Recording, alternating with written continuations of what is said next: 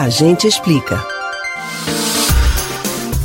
Pessoas se pendurando em aviões em movimento. Pessoas despencando para a morte. Tudo motivado pelo desespero em deixar um país. O cenário de pânico a que o mundo assistiu pelas redes sociais e pela televisão no início desta semana resume o que significa para os afegãos o retorno do Talibã ao poder. Mas o que é o Talibã e por que ele causa tanto medo no Afeganistão? A gente explica.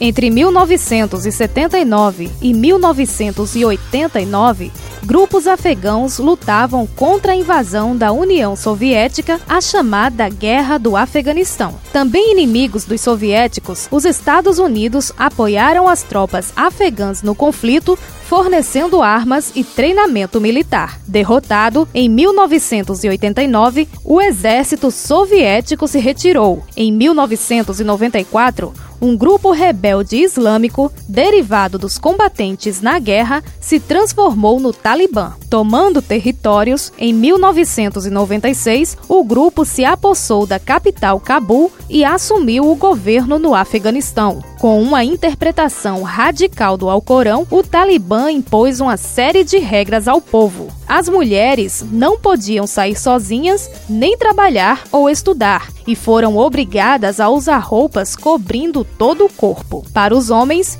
a ordem era deixar a barba crescer. Tudo o que não pertencia à cultura islâmica foi proibido, como música, programas de TV e até monumentos. Quem desobedecia tinha membros mutilados ou era assassinado em praça pública. Em 1997, o Talibã se aliou à Al-Qaeda, outro grupo extremista islâmico liderado por Osama Bin Laden. Esse nome é famoso, não é? Pois é, foi a Al-Qaeda que liderou os ataques aéreos às Torres Gêmeas nos Estados Unidos em 2001. Milhares de americanos morreram e o Talibã protegeu Osama Bin Laden em Cabul. Os Estados Unidos, governados por George Bush, reagiram ao ataque e tomaram o poder no Afeganistão. O povo afegão experimentou quase duas décadas de direitos e liberdades com a participação das mulheres no mercado de trabalho, entre outras conquistas. Agora, com o retorno do Talibã ao controle do país, a população teme a volta da opressão e da violência.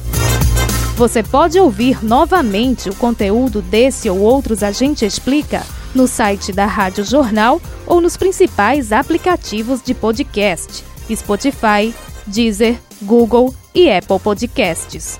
Betânia Ribeiro para o Rádio Livre.